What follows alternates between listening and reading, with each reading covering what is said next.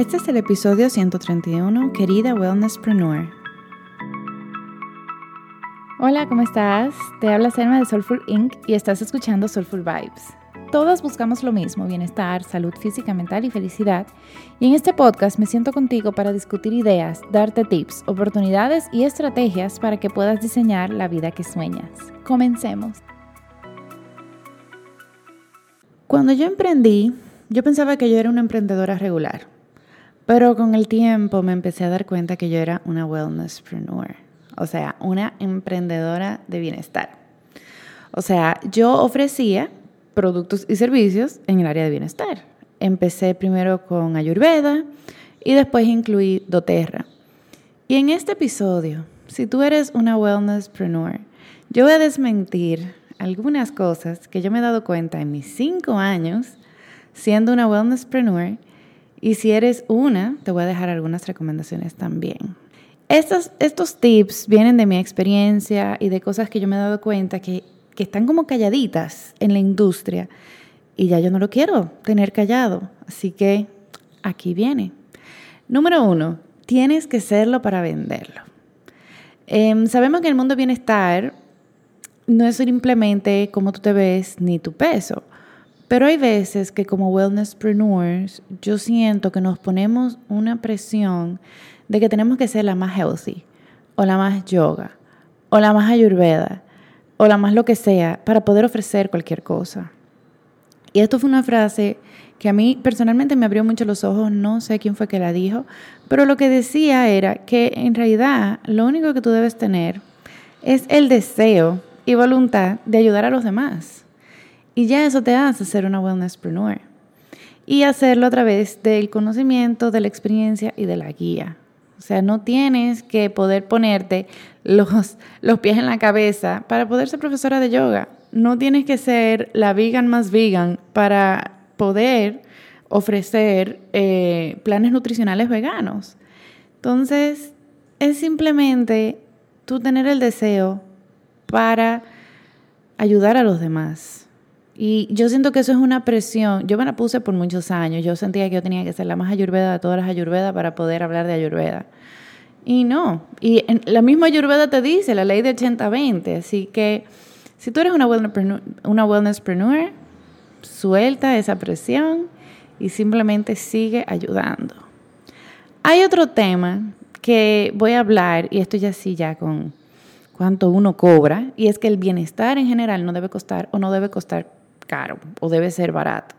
Yo en realidad eh, no creo eso. Yo siento que todo en la vida tiene su valor. Y tú querer recibir clases de yoga gratis, y, me enfoco más en yoga y ayurveda y doTERRA porque son las áreas de bienestar donde yo me enfoco, pero yo creo que esto aplica también para cualquier área de bienestar.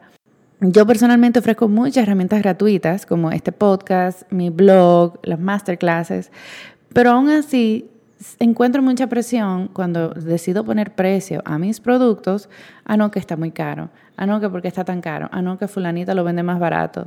Sí, pero hay que decir las cosas como son. Muchas de las wellnesspreneurs hemos invertido mucha plata, mucho tiempo en tener estos conocimientos para poder ayudar a los demás. Eh, certificarse como profesor de yoga, como especialista en ayurveda, como nutricionista, aromaterapia, lleva una inversión monetaria representativa. Y no solo eso, casi todos de los que estamos en esta área tenemos varios años de experiencia, años Primero, de experiencia en que, porque casi todos empezamos a que lo empezamos a practicar, duramos varios años practicándolos y después nos certificamos. Entonces, suponte que tu certificación duró uno, dos, tres años, pero posiblemente antes de eso ya tú tenías varios años experimentándolo. Entonces, también me he dado cuenta que muchos clientes, muchas personas no aprecian lo gratuito.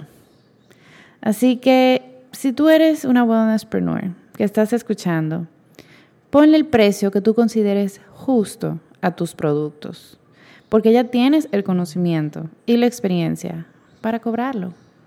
Así que go ahead and do it. Hazlo, lánzate. porque siempre van a haber personas que lo quieren más barato, pero lo que es de calidad tiene su precio. Número tres, el otro mito, o vamos a decir de esas cosas que no dicen, los emprendimientos de bienestar son más informales. No lo he escuchado de nuevo, no he escuchado a nadie diciéndolo en voz alta, pero yo siento que esa es como la vibra. Y lo he notado mucho en las actitudes y en las acciones. Y yo personalmente, como wellnesspreneur, a mí me gustan poner las reglas claras.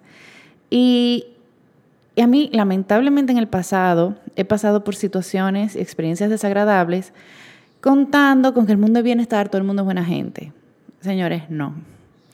Un negocio es un negocio, ya sea de bienestar, de arquitectura, de fotografía, de lo que sea, es un negocio. Y si tú lo estás haciendo como hobby, bueno, eso es una cosa, pero si tú estás, si tú eres una wellnesspreneur, una emprendedora en la industria del bienestar, tu negocio es tu negocio.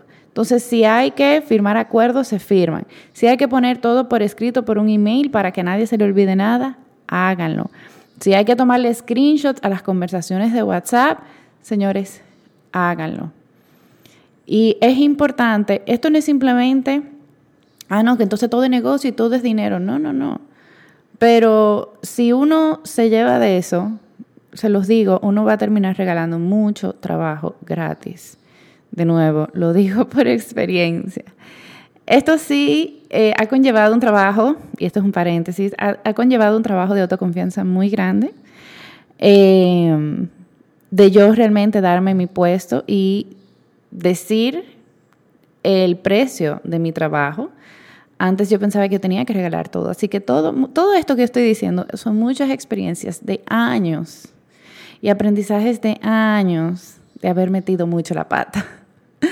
Así que si estás escuchando, si estás comenzando, por favor, ve tomando nota. Lo digo de verdad, tips con mucho corazón para que tú puedas tener un negocio exitoso y sostenible en el tiempo. Ahora, número cuatro, sigue tu instinto. En la industria bienestar, aquí voy a hacer como un pequeño preámbulo, la industria de bienestar ha venido creciendo cada vez más y tuvo un boom en el 2020, o sea, literal, todo lo que es wellness, especialmente online, después de la pandemia, muchas personas se dieron cuenta que en realidad necesitaban incluir bienestar como una de sus prioridades en sus vidas. Entonces, si tu corazón y tu instinto te guía por seguir un camino nuevo, hazlo.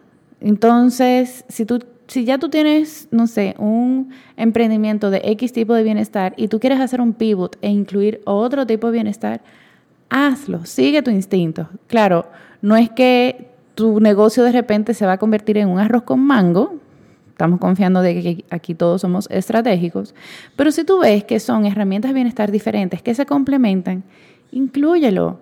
Esto de niching down, de tener solamente un tema, y especialmente si tú eres multipasional, inclúyelo. Lo digo por experiencia, porque yo también soy multipasional. A mí me gusta hacer muchas cosas. Y realmente varias cosas pueden caber en tu emprendimiento. No demasiadas, pero dos o tres cositas sí caben. Así que sigue tu instinto. Y si tu instinto te dice que es el camino correcto, hazlo. especialmente que nosotros, buenos también nos gustan esas herramientas adicionales energéticas que nos ayudan a definir nuestra guía. Aquí en, en el podcast yo tengo varios, están los registros chicos está Human Design, están las cartas del tarot. Así que si no sabes si esa nueva idea que se te ocurrió, tú puedes escuchar esos episodios y de repente ver si alguna de esas herramientas te puede ayudar a tomar una decisión. Y ahora quiero hablar de un tema, no es un mito, pero también es algo que pasa y que no se menciona tan a menudo. Y es que es normal que tus familiares y tus amigos no te apoyen al principio.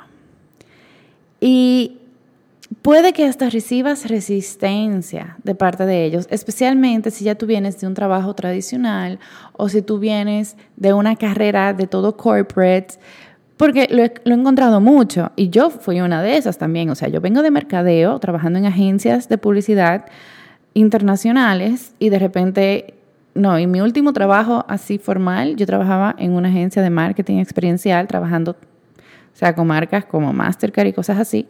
Y yo renuncié para ser un wellnesspreneur. Entonces, puede que tus familiares, tus amigos se preocupen por ti, tengan miedo de que lo estés arriesgando todo tranquila. como esto es un negocio, tú también tienes, vas a hacer el approach de ofrecer tus servicios y productos de bienestar, pero todo el back office es de negocio. Y tú con tu plan de negocio, con tu plan de cuándo vas a recibir ese retorno, vas a recibir todo ese retorno, vas a tener todas esas ventas y ya después tus familiares y amigos se van a calmar y van a apoyarte.